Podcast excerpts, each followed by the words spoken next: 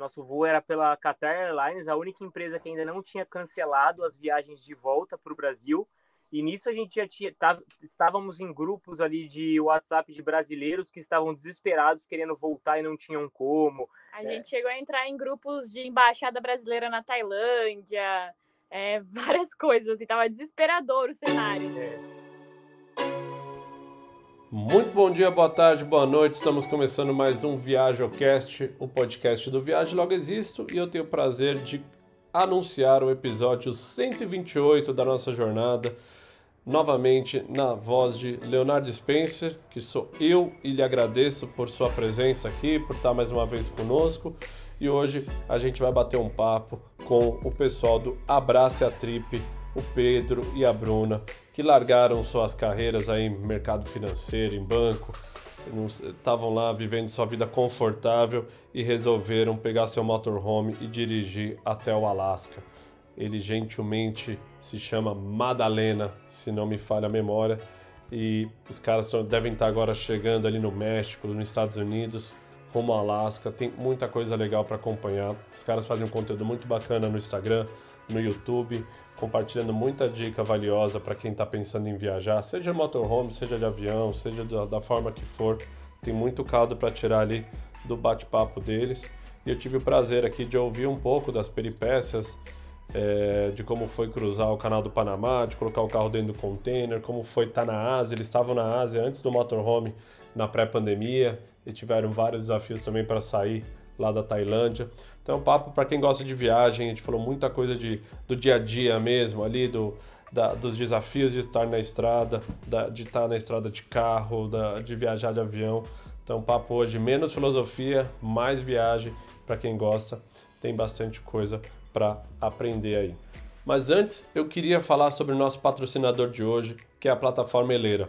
Se você é criador de conteúdo ou tem mais de mil seguidores nas suas redes e quer estar próximo de um ecossistema onde eles conectam você, criador de conteúdo, com restaurantes, hotéis, resorts, pousadas, hostels, uma série de serviços em vários lugares do mundo para que você possa fazer sua parceria sem perder tempo. Então, esquece aquela coisa de ficar mandando e-mail para os hotéis e o hotel não responder, ficar mandando e-mail para a pousada, pedindo para fazer parceria e ninguém te responder. No Eleira, eles te conectam de forma direta com a pessoa que realmente toma a decisão você ainda consegue ter um perfil completo do seu engajamento, de como é seu público. Os caras realmente vão a fundo em criar todo o seu perfil de engajamento. Tem muito mais informação do que você tem disponível no Instagram e tudo isso sem você ter que dar as suas credenciais do Instagram, sem você ter que autorizar nada. Os caras usam inteligência artificial para construir todo o seu perfil, olhar seguidores falsos, fazer uma análise bem legal e tudo isso de forma gratuita para você criador de conteúdo. Então, se você quer conhecer mais essa, da, da, da, plataforma, quer receber a newsletter dele, que tem bastante informação sobre o mundo de criação e quer participar desse movimento que está crescendo, o Eleira com certeza é o lugar que você tem que estar. Tá. Para isso, basta você acessar www.eleira.app. Eleira é E-L-E-R-A, Eleira, do jeito que fala, e você vai conhecer um pouco mais a plataforma que está facilitando a vida de muita gente que está criando conteúdo. E você já tem grandes nomes lá como Estevão, o Vaz, a, o Ricardo Amorim, a gente mesmo do Viagem Logo Existe. Então tem bastante gente que já está tirando proveito da plataforma do Eleira. Beleza? Vamos para o nosso bate-papo agora.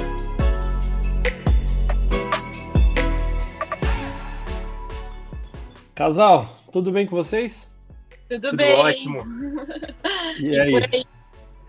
Aqui tá tudo certo também. Eu acho que eu tô. Assim, eu tô em São Paulo aqui, né? Acho que vocês são melhores do que eu, então acho que na América Central vou querer saber aonde. Mas pelo suor na testa de vocês, claramente vocês devem estar fritando. Isso porque a gente acabou de tomar banho. Então, então não é suor, é água do banho mesmo. É, quem era, é suor mesmo. A gente saiu do banho gelado, mas você já sai do banho gelado suando aqui, não tem jeito. Onde vocês estão? Estamos num posto de combustível aqui no Panamá, é, perto da cidade de Las Palmas, uma cidade incrível que a gente foi em umas cachoeiras absurdamente incríveis aqui no Panamá. Caraca, e foi, foi surpresa essa, essa cachoeira, essa cidade, ou já estava mapeada na, na, na, vida de vocês? Tava mapeada. Na verdade, o, Panamá, né, a gente não tinha grandes expectativas do Panamá em si, porque acho que é um destino que poucas pessoas viajam. Quando viajam é só aquele aquela ponte aérea ali, né, algumas horas na cidade do Panamá para aproveitar fazendo compras. E aí a gente não criou tantas expectativas, não colocamos tantas coisas no roteiro e estamos surpreendidos, né? Conhecemos um, um viajante, ex-viajante, na verdade ninguém é ex-viajante, né? Uhum. É um, o Alejandro, que é uma pessoa que já foi até o Alasca, também um panamenho, e aí ele construiu aqui um ponto de encontro de viajantes e ele pegou um mapa, montou um mapa do Panamá pra gente e falou: aqui vocês têm que ir, aqui vocês não podem perder. E aí, de lá até agora, a gente mudou completamente todo o nosso roteiro e estamos conhecendo o Panamá de ponta a ponta. Sim. Quando que você, quantos dias, quantos vocês chegaram aí no Panamá? Faz tempo chegou já? faz, faz quase faz, duas semanas, eu acho. Quase duas semanas.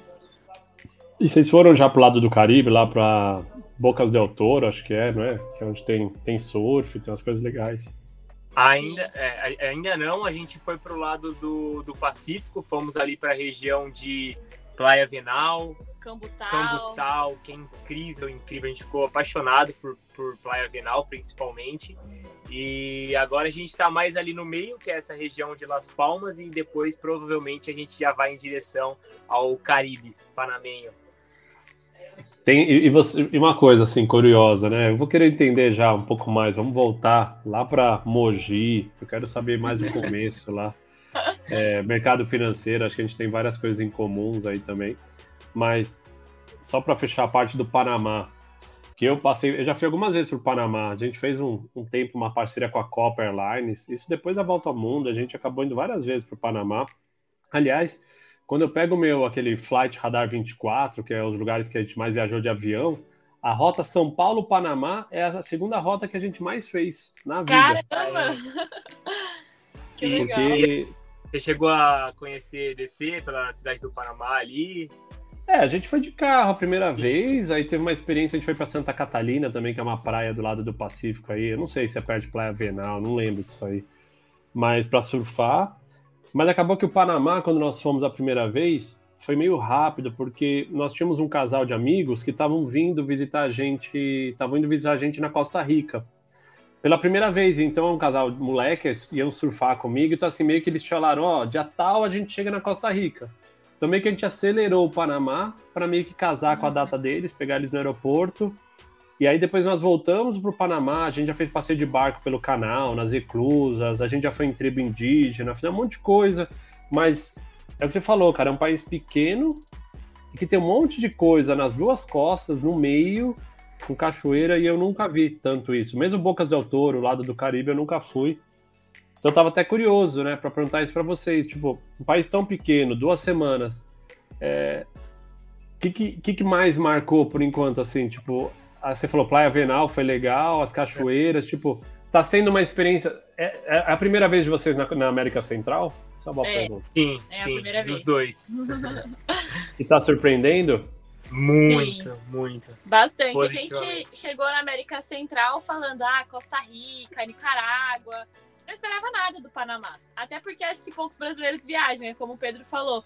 E aí, chegando aqui, a gente pegou dicas com um panamenho e aí ele passou vários lugares que a gente não tinha ideia que existia. Então, assim, tá sendo uma surpresa maravilhosa. E, e as pessoas aqui são muito receptivas, a gente tá se sentindo muito seguro aqui no Panamá. Sim. Então, todos os lugares têm estrutura legal para quem viaja de carro, de motorhome. Então, os postos todos são muito bons. E a gente estava sentindo até um pouquinho de falta disso na, na Colômbia ali, né? Uhum. Um pouquinho mais para baixo, na América do Sul. E, cara, tá sendo incrível, incrível. Assim, eu não imaginava que o Panamá tinha tanto a oferecer. A gente, inclusive, ia passar rápido, assim, pelo Panamá também, pela é. ansiedade de chegar na Costa Rica. Mas agora, a gente tá bem tranquilo. E, eu, eu acho... que eu... É, Desculpa, fala, te fala cortei. É, eu acho que é, não é muito divulgado para a América do Sul, para o Brasil ali, mas a gente ficou impressionado com a quantidade de europeu e tem muitos, né? Sim. Praticamente em todas as praias que a gente está passando aqui, a gente só vê é, europeu, principalmente da Espanha. O pessoal da, da Espanha vem em peso para cá passar as férias, para surfar. Então já é um destino que parece ser bem conhecido por lá.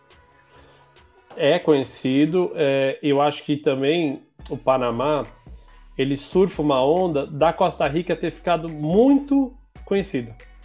Uhum. Então, a Costa Rica, 20 anos atrás, é, 30 talvez, acho que 20 já tinha um pouco mais de buzz, era um lugar assim que só americano ia, só gente que, cara, queria surfar, então você ia pra Racó, você ia pra Tamarindo, lá pra Praia Negra no norte, não tinha nada, cara, era bem assim, tinha um pouco de estrutura comparado com os outros países já, mas era, hoje, cara, é tomado, é muito fácil como americano para ir, é, tem muito americano, tem muito, muito americano que veio morar. Então, o europeu que não quer tanto essa infraestrutura que já foi desenvolvida na, na, na, na, Costa Rica, o Panamá ele acaba sendo uma opção fácil. Primeiro porque ele é um pouco mais remoto, ele é um pouco mais reservado, mais isolado. Fala espanhol ajuda, né? O cara, o espanhol em si, mas nem acho que é um. A gente vê alemão também indo, francês, você também vê esses caras aí. É, como você vê, a, a, Nicarágua, por outro lado, poderia também surfar essa onda, mas acaba sendo ter um histórico de segurança um pouco pior. O Panamá, o, o, Panamá surfa uma onda boa, assim, e, e falou que é o que você falou, tem menos infraestrutura, mas não é que é zoado, não é que não tem nada.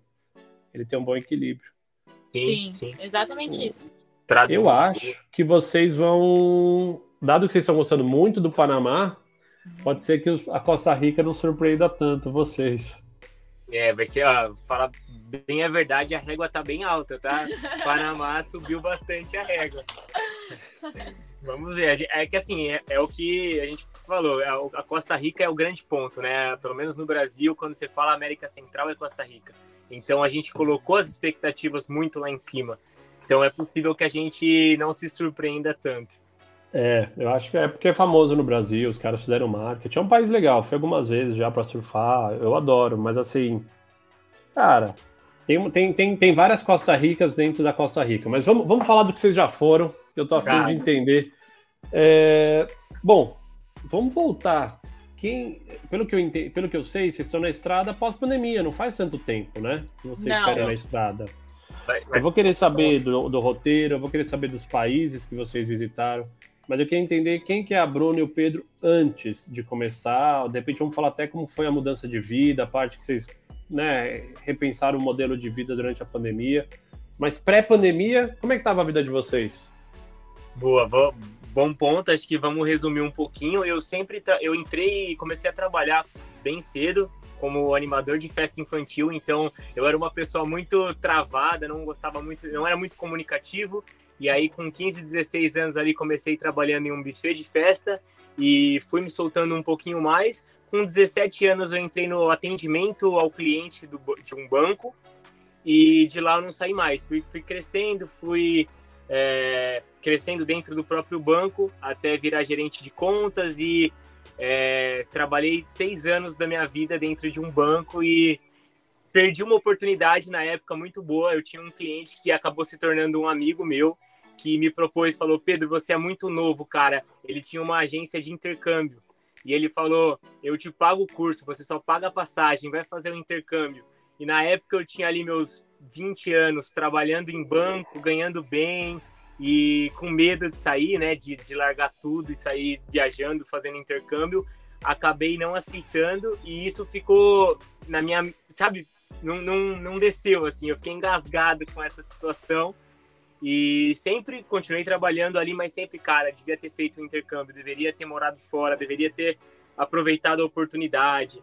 E, e aí acabou que eu saí do banco, fui para uma, uma startup, estava muito bem lá. E agora conta um pouquinho da sua trajetória e depois a gente conta como a gente chegou Sim. nesse. É, eu trabalhava num banco também, eu entrei na área de investimentos desde a da faculdade, assim, entrei como estagiária num banco é, fui promovida, fui ganhando bastante responsabilidade. E, mas sempre tive vontade de fazer, tirar um ano sabático, assim, né? Eu morei por seis meses na Nova Zelândia e lá tem muita gente que faz esse tipo de coisa. Então eu via as pessoas, eu falava, caramba, como é que eles conseguem? Como é que eles têm dinheiro para fazer isso? É outra realidade, eu acho que eu nunca vou conseguir, mas sempre tive essa vontade. E aí eu, eu conheci o Pedro, né? A gente se conheceu e ambos tinham essa, essa vontade reprimida, assim, de tirar um tempo para viajar. Então, bora contar. É, e aí que eu, aconteceu foi, nós tira, tira, tiramos uma, uma férias, né, umas férias de 30 dias e resolvemos ir para a Ásia, para Tailândia. Na verdade, ia ser Tailândia, Camboja e Vietnã. E, e Vietnã. E tudo comprado, compramos com bastante antecedência. E aí nisso surgiu a pandemia de Covid. No come... Era muito no início. No Brasil tinham três casos na data que a gente pegou o voo para ir para Tailândia. Treze casos. Treze casos, é. E a maioria ali em São Paulo e a maioria ali na bolha, né? Na, na Faria Lima, ali no condado, onde nós trabalhávamos. Então, uh, os voos não tinham sido cancelados, a gente resolveu ir. E quando a gente estava lá na Ásia, aconteceu o que aconteceu, a explosão do, do Covid, né? Principalmente no, no Brasil. Quando a gente foi, já era muito na Europa, já principalmente na Itália, né? Tava muito, é, tinham muitos casos, no Brasil poucos. Quando a gente voltou para o Brasil, já não tínhamos mais escritório, todo mundo de casa fazendo é, home office, já tinha mudado completamente a, a realidade. Eu lembro que a gente saiu para viajar, né, para tirar essas férias, e aí os nossos chefes nos chamaram e falaram: Ó, oh, quando vocês, vocês estão indo para uma área de risco, quando vocês voltarem, vocês vão trabalhar de casa por 14 dias. E a gente falou: Nossa, que maravilhoso, loucura, né? que loucura, mas que maravilhoso trabalhar de casa, né? Tudo bem. Quando a gente voltou, já estava todo mundo em casa. A gente não tinha opção de ir para o escritório se a gente quisesse, nem para buscar as nossas coisas. Mas o que, que mês que foi isso? Porque muita gente foi para essa época, essa região do mundo e ficou preso lá, né? Foi, foi em março. É. Justamente em março. E foi por muito pouco que eu, principalmente, né, não, não fiquei preso, porque a Bruna tinha um pouco menos tempo de férias do que eu. Então eu iria fazer mais tempo de Vietnã sem ela e meu volta, a minha volta estava prevista para muito, para uma semana, né? Uma semana depois. Uma semana depois da volta da Bruna. E só que eles já estavam ameaçando cancelar todos os voos há muito tempo. A gente estava com a Qatar Airlines, a a Emirates já tinha cancelado todos os voos, então Emirates, todas as outras companhias já estavam com os voos. Nosso voo era pela Qatar Airlines, a única empresa que ainda não tinha cancelado as viagens de volta para o Brasil. E nisso a gente já tinha, tá, estávamos em grupos ali de WhatsApp de brasileiros que estavam desesperados, querendo voltar e não tinham como. A é. gente chegou a entrar em grupos de embaixada brasileira na Tailândia, é, várias coisas, assim, tava desesperador o cenário. Assim. É. Mas até o momento a nossa passagem estava lá, então não tinha sido cancelada ainda. E aí eu fui com a Bruna no aeroporto no dia do embarque dela e fomos bem mais cedo, tinha uma fila quilométrica na, na Qatar Airlines, porque todas as, todo mundo que ia viajar com outras empresas estava tentando comprar com eles. E aí eu, tentei antecipar o meu e eles conseguiram para o dia seguinte. Então a Bruna foi é, em um dia, eu acabei dormindo no aeroporto, passando ali 24 horas no aeroporto da Tailândia, uhum. e acabamos não indo para o Camboja, não indo para o Vietnã e voltando da Tailândia para o Brasil. E, e, o mais engraçado é, durante o dia, os passeios estavam incríveis, porque estava muito vazia, as ilhas ali, todas as ilhas que a gente ia estavam completamente vazias. E, e, o turismo estava funcionando normal, é. assim. É. Mas como a maior parte do turismo vem dos próprios asiáticos ali na, na Tailândia, é, eles não estavam viajando, então estava tudo vazio. Então a gente, a, a gente amava o passeio durante o dia, tava incrível. Quando a gente chegava em casa e ligava a TV e pegava sinal de, de Wi-Fi, pegava o WhatsApp, milhares de mensagens, voltem, vocês estão bem, pelo amor de Deus. Então a gente vivia assim, entre o paraíso e chegava e tinha essas notícias aí. Teve uma galera que ficou na Tailândia, né? Acho que o Daniel Oliveira ficou, que eu conheço, ficou numa casa lá em Phuket e eu não sei o quanto restrito era, né? Se os caras podiam sair ou não, mas assim, Teve depois uma época que voltou a abrir, é, quer dizer, o país podia sair de casa, mas não recebia turista. E tinha uns turistas lá dentro. E a galera, meu, que falou, ia várias praias, tipo assim, cinco pessoas, oito pessoas, ficou uma coisa meio doida, assim. Sim. E a gente acabou a última semana de, de Tailândia lá. Uh, nós voltamos antes porque as ilhas estavam fechando.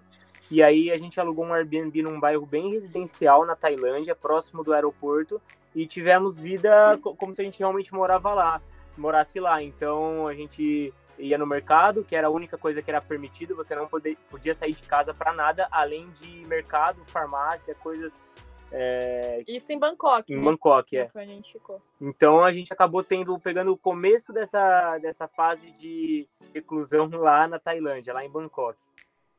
É, eu sinto saudade. A gente, é, a gente fez algo parecido quando a gente foi em 2016, também alugamos Airbnb, ficamos meio que a gente tava muito tempo rodando sem parar, então assim, a gente foi em Bangkok, falou, meu, aí saía a pé, pegava aqueles aerotrem lá, ia nos, numas feirinhas lá de rua, mercado, shopping, sei lá, ficava indo comer comida japonesa, tailandesa, ficava lá inventando.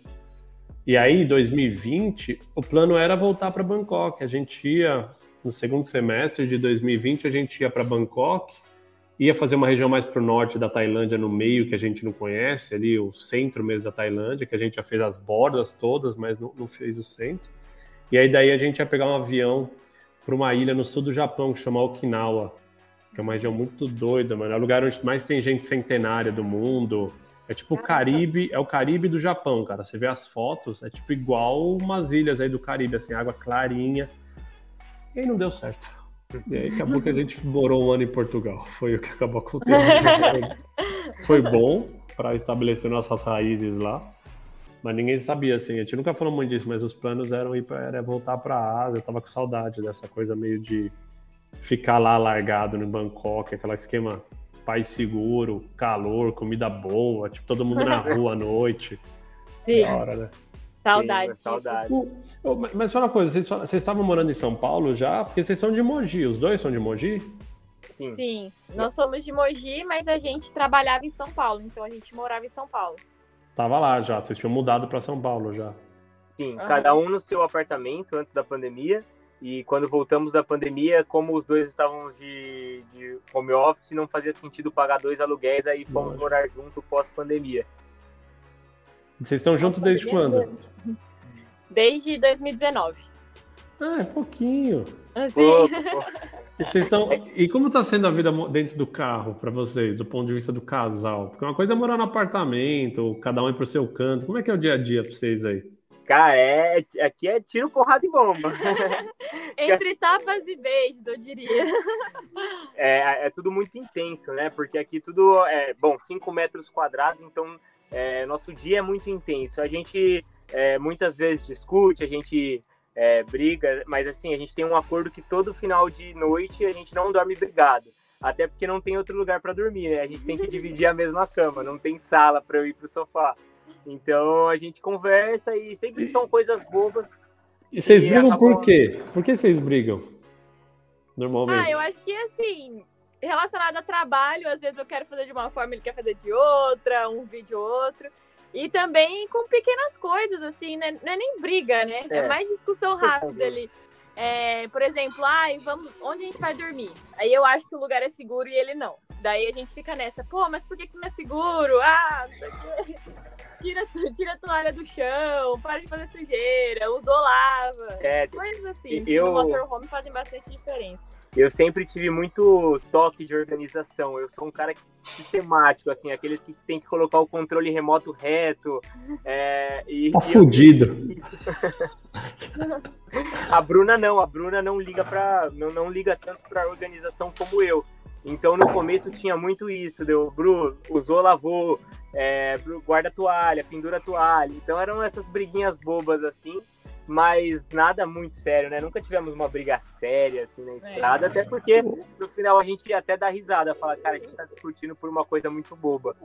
Vocês percebem que vocês discutem mais quando vocês estão, tipo assim, tinham planejado chegar no lugar, aí deu uma merda, vocês estão mais cansados, tá, vocês estão sem comer faz tempo, tipo, aí vocês acharam que ia chegar na cidade do Panamá era seguro, chegaram lá e meio que sentiram inseguro, tipo, vocês sentem que vocês ficam mais à flor da pele nesses momentos? Sim, sim. Uhum. Acho que são os momentos, e, e, ainda mais agora com calor, né? Então, a gente teve um, um momento até agora na, em Cartagena, um calor insuportável lá em Cartagena, e nós estouramos a nossa caixa d'água. Então as chances de tomar banho, as chances de lavar o rosto na pia acabaram, porque a gente colocou. Tinha uma mangueira com muita pressão e a gente não tomou conta que a nossa saída, né, o nosso respiro da, do ar ali da caixa d'água era muito pequeno e a gente estava colocando muita pressão e a caixa d'água explodiu. E isso no calor. É, ela não explodiu, é, ela não. inflou assim e aí abriu uma rachadura. Porque ela era de borracha? Não, é, Não. É, é, ela é de um material muito bom. É, é polipropileno, polipropileno. tipo de plástico. Mas a, a mangueira que a gente pegou era tipo de bombeiro, assim, era muita pressão. Então, não aguentou. Não aguentou, e aí Deu vazão rasgando, saindo pelas. Isso deu briga?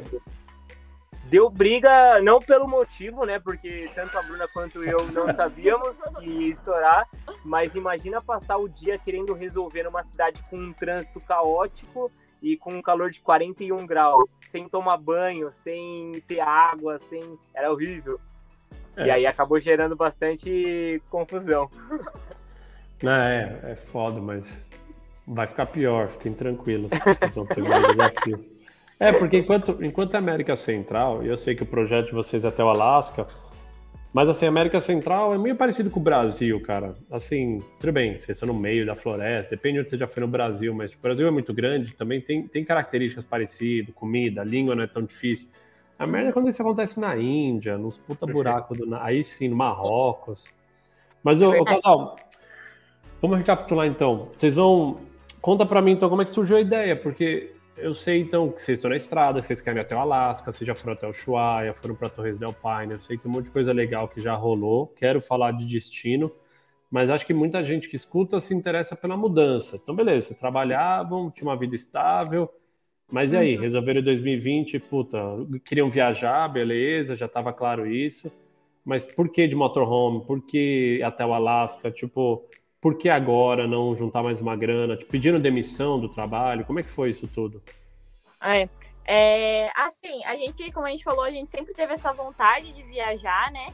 E com a pandemia a gente parou para refletir, caramba, é, a gente tá vivendo da forma que a gente queria? A gente é tão novo, a gente você acha realmente que você quer crescer assim em banco, passar o resto da vida vivendo dessa forma? Porque eram trabalhos bastante estressantes pra gente, né? Então a gente começou a refletir do que a gente realmente queria fazer da nossa vida naquele momento.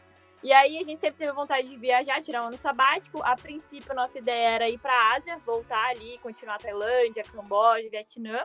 Mas também era um momento de muita incerteza, né? Não tinha vacina ainda quando a gente tomou a decisão. É, a gente não sabia se os aeroportos iam voltar a abrir e a gente queria fazer assim, breve. Então a gente falou como é que a gente pode viajar de uma forma segura poder continuar viajando, né? Mesmo que seja no Brasil. Motorhome. Foi aí que a gente começou a acompanhar alguns casais que estavam viajando de motorhome, é, tanto na Argentina, no Brasil. E a gente começou a ficar com vontade, assim, caramba, acho que a gente gostaria desse estilo de vida, a gente gostaria desse estilo de viagem. Acho que a gente é, é, é, daí até então, quando a gente começou a ver, ter essa ideia de montar um motorhome, nossa ideia era pegar finais de semana, feriado prolongado, para fazer viagens pontuais. E durante a pandemia, no nosso home office, a gente já estava fazendo muito isso. Então a gente alugava um Airbnb em Campos do Jordão, no Rio de Janeiro, e, e trabalhávamos durante a semana e final de semana conhecíamos o lugar. Então nossa ideia seria continuar trabalhando e viajando com o nosso motorhome.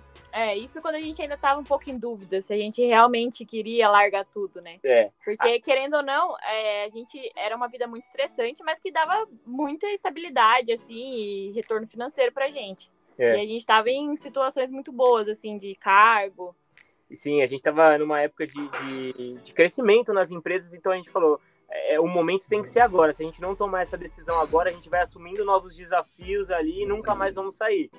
E, e, aí, e aí também junto com esse, com esse, com esse estudo né, do projeto de motorhome, uh, antes de comprar mesmo o motorhome, a gente começou a ver que, a gente queria uma, uma coisa muito grande que não daria para fazer só nos finais de semana. É, e aí foi quando a gente começou a ver quanto que a gente tinha já economizado, de investido, quanto a gente tinha é, aplicado ali para começar a pensar quanto nós iríamos precisar para fazer um projeto de viagem longo, de um ano e meio, que foi o que a gente tinha estipulado no começo, um ano e meio de projeto. E agora foi para quanto já? É... ah, a gente já vai fazer um ano, né? E estamos na América Central ainda. Eu é devagar, que... é devagar, devagar. Mas é melhor assim, assim. A experiência é mais intensa e gasta menos, eu acho. Sim. Sim. Quanto mais rápido, mais caro. É, a gente, a gente entendeu isso na, na estrada, né? Então, nos primeiros meses ali que a gente foi para o Uruguai, para a Argentina, uh, são países que. Uruguai não, mas a Argentina, principalmente, nossa moeda está muito mais valorizada, então acaba sendo tudo um pouco mais. Um pouco não, bem mais barato em comparação ao Brasil. Mas no final do mês a gente não entendia por que a gente não conseguia fechar nosso orçamento mensal. Uhum. E aí foi quando a gente começou a entender que a gente estava gastando pouco de alimentação, mas em troca a gente estava rodando muito, muito é, sem parar. Então aí que a gente começou a entender que é necessário parar um pouco mais para economizar algumas vezes e, e, começar a controlar essa distância percorrida para fechar o mês dentro do nosso orçamento. É, e também daqui a pouco começa, se você roda muito, começa a dar orçamento de manutenção também. Troca pneu, troca óleo, troca correia. Por mais que isso venha a cada seis meses, cinco meses, você tem que diluir isso no gasto mensal, porque vem de uma vez, né? Exatamente. Mesmo a travessia, vocês atravessaram agora aí de Cartagena para Colón, imagino que tenha sido. É isso? Sim, sim. Momento Colocaram o carro na balsa ou na, no container? No container. E acho que foi, foi sem dúvida um momento mais tenso, porque é, nós, nosso carro ele é bem alto, né? Por mais que seja um, um, simples, o menor da Sprinter da Mercedes, é o menor tamanho que tem, ele é bem alto. E nossa ideia inicial era colocar as rodas de madeira. Tiveram outros viajantes que passaram por aqui e fizeram. E. É que assim. Como é, é isso? Nunca ouvi falar. É, explicando para quem não, não acompanhou a saga. Eu imaginei umas rodas de quadrado, de madeira, assim, sei lá. tipo do Quito, A gente tem 2 metros e 78 de altura. 78 não, 2 metros e 72 de altura na van. E a porta do container tem 2,58. Então a gente precisaria baixar 14 centímetros. E só murchando os pneus, quando a gente testou, não daria os 2,58. Então a gente falou, o que, que a gente vai fazer? Aí tem uma outra viajante maluca que passou na nossa frente, que trocou as rodas do normais por rodas de madeira. Ela fez rodas mesmo. Imagina o carro dos Flintstones. Cara, que loucura. loucura. Loucura. Loucura. E aí, assim, ela conseguiu entrar no container. Então, era a nossa primeira opção, colocar a roda de madeira e entrar no container dessa forma. Porque a outra opção que seria é, o roll-roll, né, que funciona como uma balsa, estava dando 1.200 dólares a mais no orçamento. Quanto então, custou a travessia? Essa é uma curiosidade, porque eu gastei na época acho que uns 1.500 dólares. É. A gente gastou 2.050 dólares. E falaram para mim que tá bem mais caro agora. Eu achei até que vocês tinham gastado mais. É. 2.050 dólares pelo container e pelo nosso orçamento para mandar de roll-roll tá saindo 3.200 dólares. dólares. Então aumentou bastante da pandemia para cá. Para você ter uma ideia, tem amigos nossos, bom, o Ale e a Duda do, do Get Outside mandaram direto para o Texas, da, de Cartagena para o Texas, e saiu praticamente o mesmo preço de Colômbia Panamá. É isso. Então, é, tá muito, muito caro. E aí era a dúvida se com a roda de madeira nós iríamos conseguir entrar, se durante a travessia, né, ali no, em alto mar, as rodas de madeira iriam aguentar o preço, o, o peso da, da casa. E o balanço, o né? Balanço. E foi, foram momentos tensos ali. E foi com a roda de madeira? Vocês fizeram isso? Fizemos, a gente conseguiu lá em Barranquilla achar um, um, um marceneiro. Que montou pra gente as rodas de madeira. A gente chegou a testar, colocamos a, a Madalena, né? Que é a nossa van, para quem não sabe, a gente chama ela de Madalena. Nós colocamos ela para andar em cima das rodas de madeira, mas a confiança era muito baixa. A gente estava morrendo de medo de dar errado e nós não uhum. fizemos rodas reservas. Então, se desse ruim, é, iria dar muito ruim, porque é, é, depois que você pagou e entrou no, no, no pátio ali do, do porto, se não der certo a entrada, você arca com prejuízo. Você, você perde o dinheiro que você investiu do container. Sim. E, mas acabou que ali na hora a gente tentou, murchamos ao máximo nossos pneus e começamos a fazer, é, jogar peso, né? Então subiram quatro, cinco pessoas no porta-mala do nosso carro para afundar primeiro a parte traseira e a gente inflou no máximo os pneus dianteiros. E aí a gente foi mexendo assim os pneus, enchendo os traseiros para conseguir fazer entrar e entrou.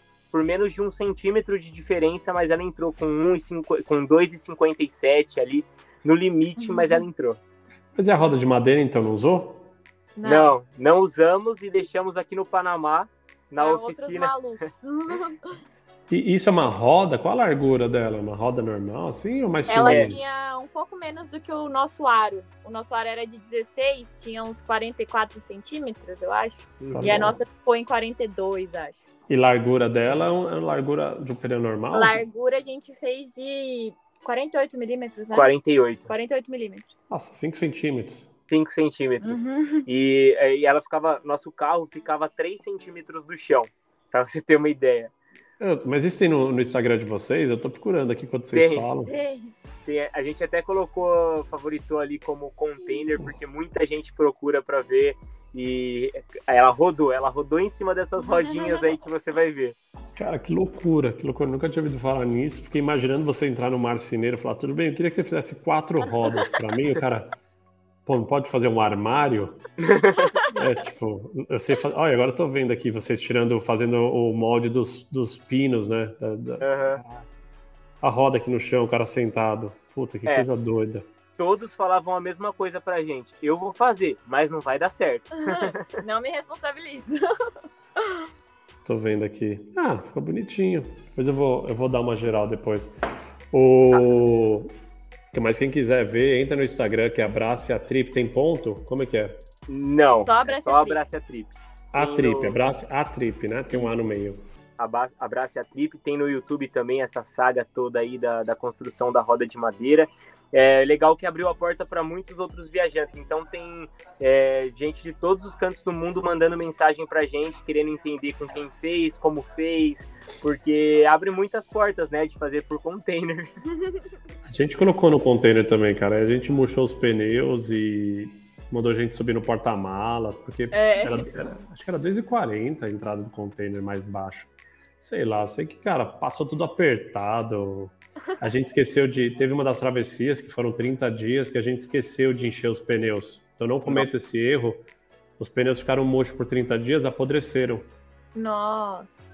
Eram pneus novos, assim, perderam a capacidade. Só pra você ver, o pneu normal, a gente usava aquele Pirelli Scorpion. Ele nunca furou, cara. A gente andou, não sei, 60 mil quilômetros, nunca furou. Aí, a primeira vez que a gente trocou e deixou eles dentro do container, quando chegou na África, qualquer coisa furava. Nossa. O pneu ficou fraco, é, cara, você via, ele ficou todo craquelento. Então você tem que pôr dentro do você, você, por exemplo, fazia isso, você esvaziava depois, colocava dentro do container, aí enchia.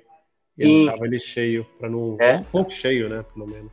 Sim, sim, a gente levou um compressor 12 volts ali, então depois que você entra no container, só a entrada tem essa altura de 2,58. É, depois o clearance é mais alto. É, aí a gente enchia o pneu lá dentro e depois só murchamos de novo para tirar ele já no Panamá. Mas demorava mó cara para encher com 12 volts. Sim. Os funcionários do Porto ficaram bem felizes. imagina. O... Mas aí, aí vocês, beleza, vamos queremos viajar, vamos montar um motorhome, não sei o quê. É... Desenhar uma rota, meio que pensar, pô, todo mundo vai até o Alasca, meu, vamos meter o pé até o Alasca e vamos ver o que, que dá. Tipo, como é que foi falar para a família, tipo, ó, oh, galera, a gente está saindo do banco, tipo, o chefe, vocês pediram demissão, como é que aconteceu esse lado que o lado acho, da vida real mesmo. Sim, acho que, acho que foi uma das, da, das partes mais difíceis desse projeto todo foi o momento de pedir a demissão, né? Então nós estávamos muito bem, como a gente comentou, e quando a gente fez toda a construção sem avisar no, no trabalho, então a gente fazia, fazia ali durante os finais de semana, é, nós não divulgávamos, não tínhamos Instagram, o projeto ainda não existia é, não era exposto ainda. Era só eu e a Bruna ali de final de semana, junto com o padrasto dela, que estava ajudando a, a, na construção da Madalena. Ela era uma van escolar que a gente comprou e transformamos toda né, no nosso motorhome. E quando a gente realmente estava com ela, ela, quase pronta, uh, foi quando a gente pediu, tivemos a decisão de, de pedir as contas. Na verdade, a gente também estava esperando o visto americano sair porque a gente sabia que para esse projeto acontecer nós precisaríamos do visto e a fila para São Paulo estava ali de um ano, né, para sair. E aí seguramos até o dia da, da entrevista do consulado. Quando a gente foi aprovado, a gente sentou na. Lembro até hoje, a gente sentou na beirada da rua e falamos: e agora? Estamos com visto na mão, o que, que a gente vai fazer?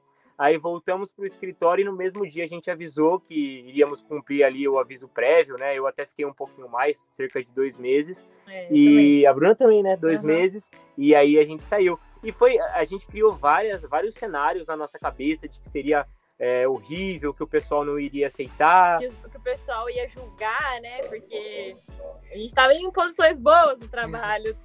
Eles, a gente pensou que eles iam achar a gente maluco, completamente maluco. Todo mundo aceitou, todo mundo deu muito apoio. É, meu chefe, eu lembro até hoje, ele falou: Cara, eu não tenho como eu tentar te segurar aqui, porque é o meu sonho, você está realizando o meu sonho também. Então, vai, vai embora, manda, manda ver, e quando você voltar, a gente conversa, se você quiser voltar, né? É, a minha chefe também, ela, ela falou para mim, pô, se você tivesse indo para concorrência, eu com certeza faria uma contraproposta para você ficar. Mas se é um sonho, eu não quero me meter nisso, eu não quero mexer na sua decisão, então vai ser feliz e quando você, se você quiser voltar um dia, me chama. Pô, bom, hein? Saiu pela porta da frente. Sim, sim. E com a nossa família, acho que foi é, o primeiro impacto ali é, é difícil, né? A família acho que passa na cabeça, opa, tá largando um trabalho bom para virar hippie, vai viajar pelo mundo. Mas aí a gente foi explicando que não é isso, que a gente tem nosso dinheiro guardado, que o projeto não é, é a gente não saiu na loucura, né? Tem todo um projeto uh, pelo qual a gente está indo atrás. Então aí eles foram entendendo, foram apoiando. No final eles até ajudaram a gente a comprar alguns produtos para é. casa em si, a né? A gente recebeu vários presentes, como se a gente estivesse se casando. Então, ah, minha mãe deu um fogão. Foi bem legal. O que, que tá sendo mais difícil, casal, assim, de Vamos lá, é relativamente recente, né? Vai fazer um ano que vocês estão morando no carro, mas é o tempo suficiente para vocês já terem meio que vivido uma outra experiência, de ter meio que. Já passou, né? Descomprimiu já, vocês já estão numa outra vida. Para quem olha para vocês hoje, vê vocês vivendo no motorhome, conquistando tanta coisa, viajando, etc o que, que, é tão difícil? O que, que é o mais difícil? O que, que, são os desafios que vocês talvez não planejaram e aconteceu? O que, foi mais inesperado do ponto de vista do planejamento, assim, de, de desafios? É, eu acho que o mais difícil é clichê, mas é real, é saudade da família. A gente é muito apegado à nossa família, então é o mais difícil, assim, disparado. E já relacionado a planejamento, eu sou uma pessoa que eu era muito planejada. Eu trabalhava com planilhas, tinha planilhas para tudo, agenda certinha. Então, mudar assim a rotina foi bem difícil para mim de se acostumar, sabe? Até hoje, assim, é um pouco difícil não ter uma rotina. Cada dia acorda num horário, cada dia tá num lugar, cada dia faz compra em um mercado diferente. Então, eu acho que para mim é esse ponto. para você? É, acho que o da Bruna foi muito marcante, porque ela, quando a, quando a gente estava montando ali o planejamento, ela tinha data para chegar em cada cidade, tempo, o que ela iria fazer em cada cidade, o horário de cada coisa, e aí a gente viu que não é assim, né? Porque, cara, a gente teve, por exemplo, a gente acordava pensando que ia para um lugar e aí dava algum problema mecânico. A viagem que era para ser em um dia vira uma semana na cidade esperando uma peça chegar. Então, hoje em dia a gente aprendeu bastante a lidar com isso, né? Então a gente não se apega a prazos. É, no, na nossa planilha é para a gente estar tá passando o Natal de 2022 em Nova York. Passou, passou, uma semana, eu já não preenchia mais essa planilha. Eu falei, não vai ter como. Aí, esses dias agora, no, em dezembro, eu peguei a planilha para dar uma olhada, né? Aí eu cliquei lá, é, Estados Unidos. Eu coloquei que a gente estava em Nova, estaria em Nova York em dezembro.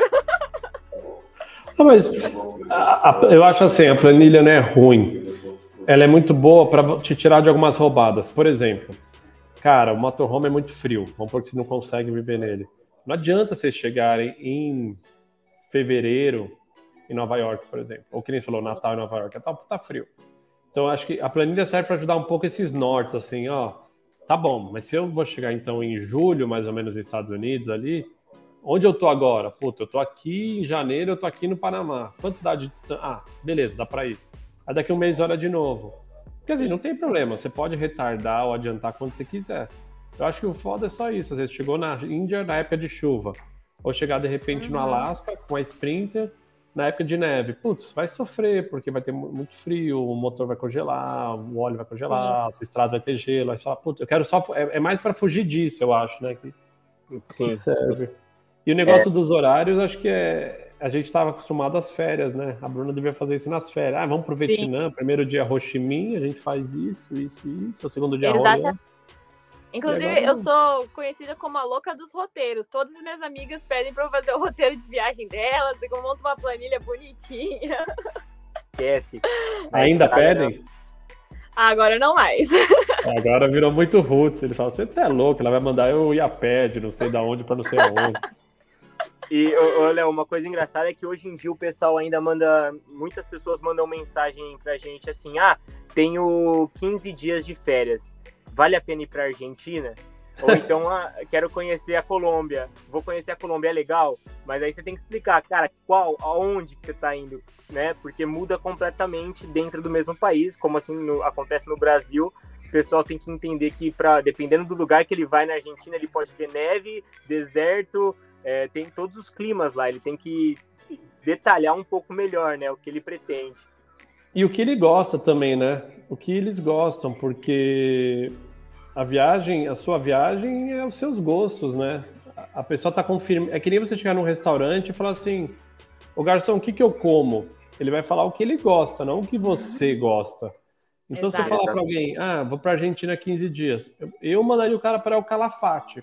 Pô, tem gente que se fosse para o Calafate ia falar assim, pô, seu idiota, que você não tem nada aqui, gelo, ficar vendo glacial, o que isso aí é um dia, não sei o que. E preferiria ir para Buenos Aires ou então eu falo muito o que você quer. Eu acho muito difícil dar essas dicas, vocês não acham? Sim, eu completamente. Uhum. Muda completamente.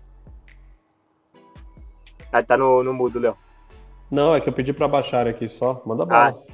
Tava ouvindo o que você estava falando. E, e, é o que eu sempre indico, quando a pessoa fala de, de por exemplo, a Argentina, eu peço para ele detalhar um pouquinho mais o que ele quer. Ele quer frio, ele quer restaurante, quer. Explica um quer pouquinho fazer mais. Trilha, quer pra, sei lá, qualquer outra coisa. Porque varia, né, cara? Cada um tem um gosto. O cara vai fazer. Pô, vocês estão dando a volta à América inteira aí de motorhome. Tipo, é para vocês que eles estão pedindo dica. Né? Uhum. Tipo, vocês têm um perfil, já explica. Alguém que mora no motorhome já tem um, um, jeito de ver o mundo diferente de alguém que só pega férias uma vez por ano, né? Sim. Exato. Mas e... a pessoa não entende isso, ela acha que a gente não é entende. expert, né? A gente é expert em tudo. E eu acho que a, a, coisa mais legal de viajar de carro, não sei se você acha isso também, mas é, é realmente conhecer um pouco fora dessas rotas é, que são as rotas padrão, né, de passeios. Então, você pensa ali de Argentina, você vai falar de Buenos Aires e Bariloche, mas é um pouquinho de El Calafate também, talvez. Ushuaia, né? O Ushuaia mas as estradas, os caminhos, as cidades menores é. são o que realmente a gente mais gosta, assim, parar numa cidade que não tem turismo e entender como eles vivem, o que eles fazem, assim, é muito legal, é muito mais legal do que os pontos turísticos. Não, tem suas belezas também, né? Esses lugares também, vai para Buenos Aires, come bem, é legal, o pessoal gosta de sair. Mas acho que o legal do carro é a flexibilidade, né, cara? Você, você tá aí agora nessa cidade aí, sei lá, Las Palmas, é mais falar, ah, meu, cansei, vou para outro lugar. Aí você falou, aí chega num lugar que você não conhecia, é legal, mas tipo, aí não gostei, volta, acelera. Acho que essa coisa de tá de carro, assim, você, junto com isso tá sua casa. É lógico que tem o desafio que a Bru falou, né, de cada dia você come uma coisa, cara, chega no Panamá e todo mundo come arroz frito, tudo quanto é lugar, e não sei o que, você chega na Costa Rica, tem mais isso, tem mais aquilo, aí você sente falta de uma comida você se adapta, né? Mas, mas cobra um preço. O que eu falei, América Central é fácil, você acha arroz, feijão, guacamole, é, tem vinagrete lá. Cada um tem um nome, mas é parecido. Carne, mas se foda quando começa a ir para uns lugares muito diferentes, você não acha mais, fala, meu Deus, tá com saudade de comer uma comida que eu, que eu, que eu reconheça visualmente. Eu sou assim. E já tem viajante que fala, quanto mais diferente, melhor, né? Cada um de um. A beleza é. da viagem é essa, né? Sim. O, mas e aí? Aí vocês saíram de São Paulo, fizeram uma rota.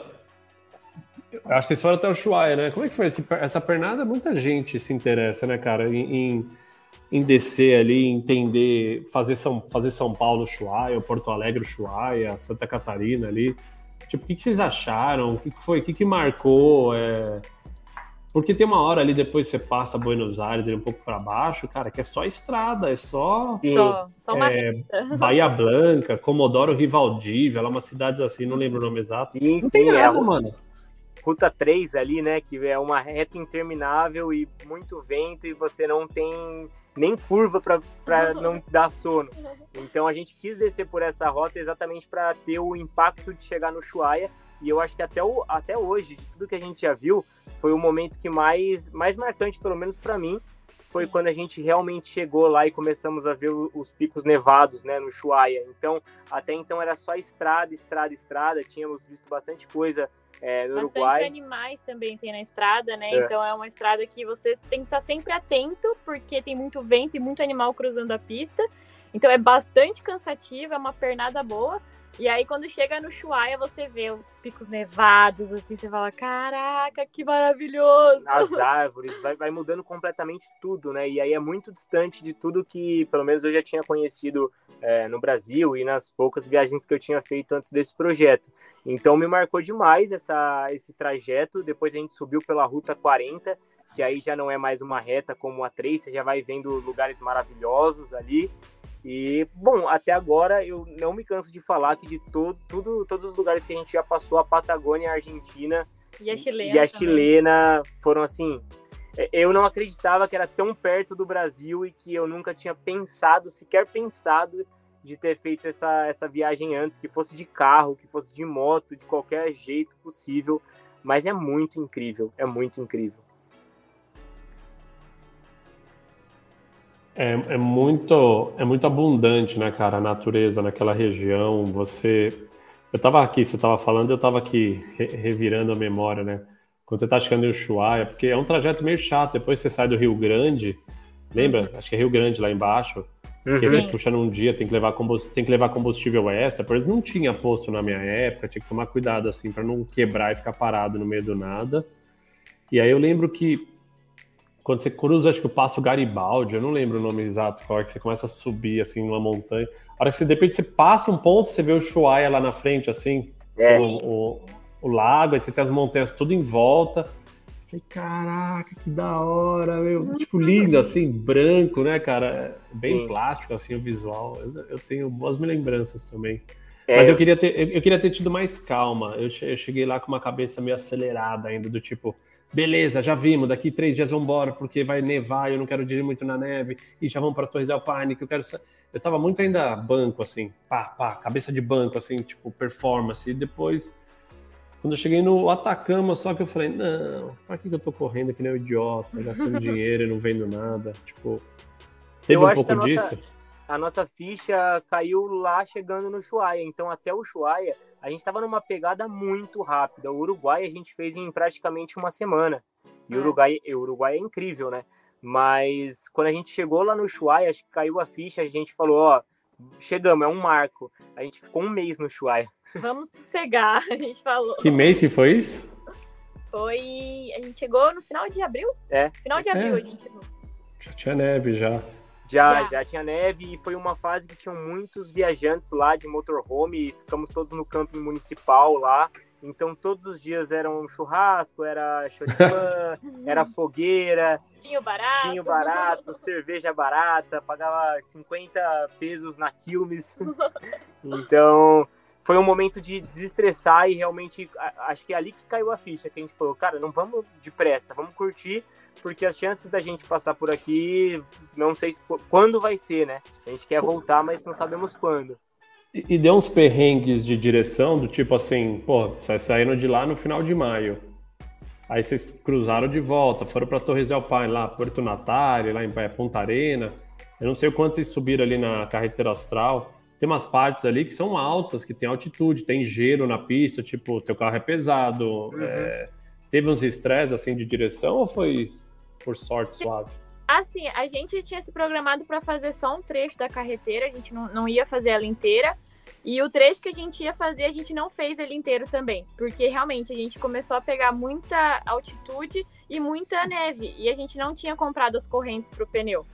Então a gente começou a ficar desesperado, assim, se a gente tá indo, indo, indo uma hora, acho que a gente vai ter algum problema, vamos sair antes desse problema e vamos voltar pra Argentina. A gente usava aquele sprayzinho que você passa no, no pneu para dar atrito, cadena líquida. cadena líquida. E segurava bem, mas é óbvio que não funciona como a cadena, né? Então a gente resolveu sair da carretera austral exatamente para evitar ficar atolado ou perder o controle do carro na, na neve. É. E tava aumentando bastante a neve, tava, né? Uhum. É, eu passei nos trechos lá que eu não tenho saudade, não. eu imagino. A Dada minha falta de experiência, não...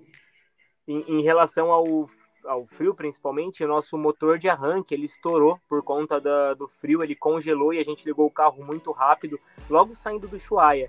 E também era numa cidadezinha pequena que não tinha peça e aí a gente teve que ficar lá um tempo esperando chegar para trocar o motor de arranque. Esse foi um perrengue também que a gente não imaginava, né? Foi. Dormir no carro é tranquilo, no frio? A gente tem a aquecedora diesel, que foi nosso melhor amigo em toda a Patagônia. É. então... É, a gente não conseguia dormir no carro, né? A gente teve que ficar em hotel, rosto. A gente só tinha barraca em cima do carro, não rolava meio que. Nossa. Nossa. E nós tínhamos amigos que tinham também barraca em cima do carro, que estavam lá com a gente no Chuaia, e aí durante os dias muito frio ou de neve, eles iam para a parte interna, né? Então eles iam para dentro do carro. Mas a gente sabe que sem o aquecedor é, pratic... é muito, muito, é muito sofrido. sofrido. O que a gente fez depois, por exemplo, que, por exemplo, na Namíbia, na África, apesar de ser, a pessoa pensa em África, África é tudo quente. Mas você pega lugar que é desértico, à noite faz frio, não no Saara, mas lá para baixo, na África do Sul, na Namíbia, tem lugar no inverno que chega, chega a zero, dois. Então, assim, a gente comprou aquele co é um cobertor elétrico que você coloca embaixo do. Aí ligava na tomada, putz, você metia saco de dormir, roupa, um monte, dormia bem. Mas o rosto aqui, assim, parecia que tinha uma pedra de gelo encostada no teu nariz o tempo todo é... e seguia a vida, assim, né? Eu imagino, porque o vidro, ele não isola, né? O vidro, ele... Bom, a gente, nas nossas janelas, a gente colocava papelão para segurar um pouco. É, jornal, debaixo da cama a gente colocava jornal para segurar. Mas o aquecedor a diesel salvou muito a gente. A gente chegou a pegar menos 10 graus em Esquel. E, cara, sem o aquecedor a gente ia ter que ir para algum, pra algum hostel, algum hostel, Airbnb. É. Vocês, vocês, dormiram muitas noites fora do, do, do, carro ou conseguem gastar a maioria das noites no, na, na van? Não, a gente. Todas. Acho que a gente só dormiu fora da van quando meu pai veio nos visitar, que a gente pegou um Airbnb junto com ele. E acho que só, né? É, e em San Andreas, né? Que, ah, é, que seria impossível. É, de, de resto, foi só dentro da, da van e a gente tenta. Acho que duas vezes também a gente precisou ficar em camping. A gente sempre procura não ficar em camping, que a gente tem a estrutura, a gente tem as placas solares, então é, a ideia é não precisar de camping. E tá dando certo. Por ah. enquanto, sim. Foram raras as exceções que a gente foi acho que em Cusco que a gente acabou optando para ficar em um camping porque o estacionamento para na cidade era caro e como a gente passava o dia fazendo passeio compensava pagar sei lá 10 reais a mais e deixar o dia inteiro num camping. Sim. E só né? Acho que pouquíssimas acho que foi, vezes. É não lembro nem do outro camping que a gente ficou mas a gente ficou em mais uns dois eu acho. É. E o. E como é que tá o planejamento agora para frente, né? Que nesse falou, estamos agora no Panamá, porra, vamos estamos aqui curtindo, vamos fazer Costa Rica. Tipo, vocês deram uma relaxada no sentido deixa a vida me levar e se chegar no Alasca no frio, a gente espera um pouco antes, em algum lugar. Se demorar é dois anos, tá bom? Como é que tá isso? É, a gente, a gente deu uma relaxada. O nosso plano era chegar no Alasca agora, em 2023. Mas a gente deu uma boa relaxada, a gente vai chegar em 2024. a gente refletiu que não, não, vale a pena é, correr e chegar no Alasca no inverno. A gente quer aproveitar o lugar, quer ficar um tempão lá pescando salmão, vivendo a vida do Alasca mesmo. Então acho que não vale a pena é, correr e morrer de frio lá. Não vai, não vai ser legal pra gente. E tem uma outra questão também que o Alasca a gente colocou como meta, né, como ponto final. E a gente tem muita vontade, principalmente acho que eu sempre tive desde que saí, que é de conhecer bem os Estados Unidos. Então eu quero fazer a Rota 66, é, a gente quer, tem, temos muitos amigos do lado leste ali, e para fazer depois do Alasca, a gente não sabe se faria tanto sentido como fazer antes. Então a gente resolveu que a gente vai entrar ali pelo Texas, vamos para o lado leste, vamos conhecer com calma, depois a gente faz a rota 66 e aí sim espero o próximo, o verão de 2024, né? é, para fazer o ataque até o Alasca, porque senão a gente vai no inverno e realmente vai ser o que você falou. Não vai rolar, a gente não vai ter estrutura para isso. É, rola, mas é mais desafiador, né, cara? Aí é que você falou, se você tem flexibilidade. É, só que, meu, virou um projeto de mais dois anos, então, né? Porque por mais que você vá pro verão de 24, a gente tá falando de um ano e pouquinho para chegar. Aí vocês vão querer viver, vai gostar, e aí lá vai abrir a cabeça para outras coisas. Então, assim, pode por mais dois anos aí nessa, nessa jornada. E, é, é, cara, é difícil, porque o nosso orçamento, né, o nosso budget ali estipulado foi para um ano e meio. Quando a gente é, viu que realmente não ia dar, foi quando a gente tomou um susto e falamos, vamos apostar, vamos montar o nosso canal do YouTube. Então a gente criou o canal do YouTube, nunca postamos nada, fomos voltar a postar agora no, no Equador.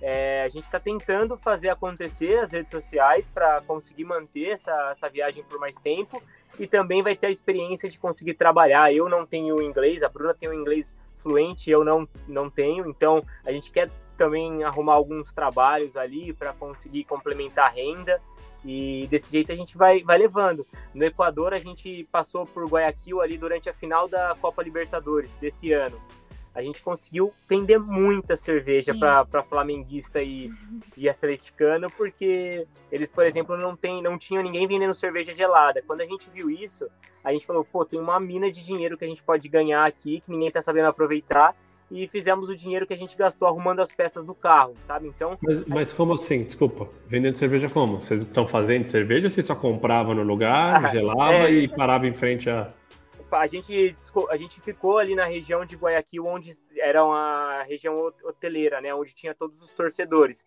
E na primeira noite que a gente foi ali conhecer, ver como era, é, o pessoal tava reclamando muito que o pessoal vendia cerveja caro e quente. Eles não têm o costume de tomar cerveja tão gelada como nós uhum. brasileiros.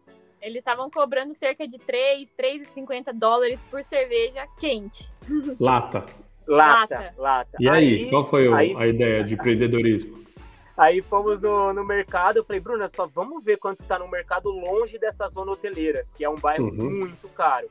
Aí a gente foi com a, com a nossa van, paramos num mercado mais local e a Heineken, por exemplo, estava custando ali um dólar. Porra. E eles estavam vendendo cervejas muito inferiores à Heineken por 3 dólares.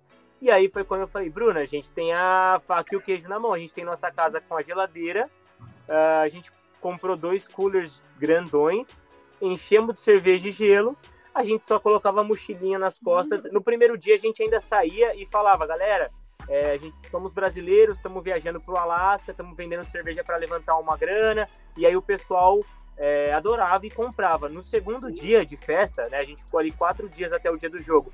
A gente só chegava, o pessoal fazia fila já para comprar e não precisava falar aqui que era, qual era o projeto, não precisava falar nada, o pessoal só Aí já, cerveja gelada. Cerveja gelada, é. E, é, e aí, assim, loucura. a gente levantou uma grana muito boa. Então, a ideia, assim, a gente tá saindo da, do, dessa ideia inicial só de ir até o Alasca. A gente quer fazer dinheiro, a gente vai vender geladinho de caipirinha nas praias da Costa Rica, a gente quer levantar dinheiro no caminho. Para estender, né, a nossa viagem. Não sei quem que eu entrevistei, eu posso olhar aqui, o pessoal lá de Santa Catarina, é o Enjoy Trip, acho que é, cara. Eles tinham uma história relativamente parecida também. Eles estavam numa Kombi viajando e. Tá aqui, ó. É Enjoy Trip, é o Diego, o Diego e a Roana. E, cara, eles venderam por muito tempo brownie. Ela, ela trabalhava na confeitaria e eles faziam os brownies super bonitinhos, cara, empacotavam, montavam uma lousa, escrevia brownie, abriu assim a Kombi deles, fazia como se fosse um food truck então, uhum. por muitos meses eles viajaram assim. Aí no Equador, é... não sei se era, não acho que é Salinas, acho que eles estavam. Ele falou: a gente percebia que ninguém bebida gelada, mesma história. E aí eles começaram a oferecer caipirinha na praia. Eles montaram uma mochila assim com um cooler. Ele falou: Meu, a gente fez uns 5 mil dólares, tipo, em dois Nossa. meses, vendendo a gente punha a... montava a barraquinha, a galera já vinha, assim, ficou dois meses, a gente fez a grana do container, a grana toda do container para ir. E aí eles chegaram nos Estados Unidos, é, compraram um, um, motorhome velho, ou não, perdão, eles reformaram o motorhome deles, fizeram que nem vocês mostraram todo o processo. Aí eu acho que se interessaram, eles conseguiram vender tipo um super lucro, pegaram a grana, compraram um ônibus escolar, aqueles antigos, e falou, uhum. meu, a gente achou um cara que tinha ferramenta, a gente parava nessas, tipo, Home Depot da vida, que são as lojas que tem, comprava tudo, vivia no estacionamento, ele ficava tipo um mês no estacionamento, mano, reformava inteiro o ônibus, aí põe no Facebook, vendia, pegava grana, falou, meu, a gente tá aqui e a gente vai focar nisso agora, e só em reformar motorhome, é, a gente vai na casa das pessoas que tem motorhome, que a gente pode morar em frente, então a gente dirige, para e mora na frente um mês, então, mano, vai, mete o pé. Se vocês têm essa mente empreendedora, é, acha esse espaço de vender coisa, é isso aí, cara, porque demanda tem. Se esgota, né? Não é que é infinita a demanda, você falou, era do jogo, são, são, são momentos.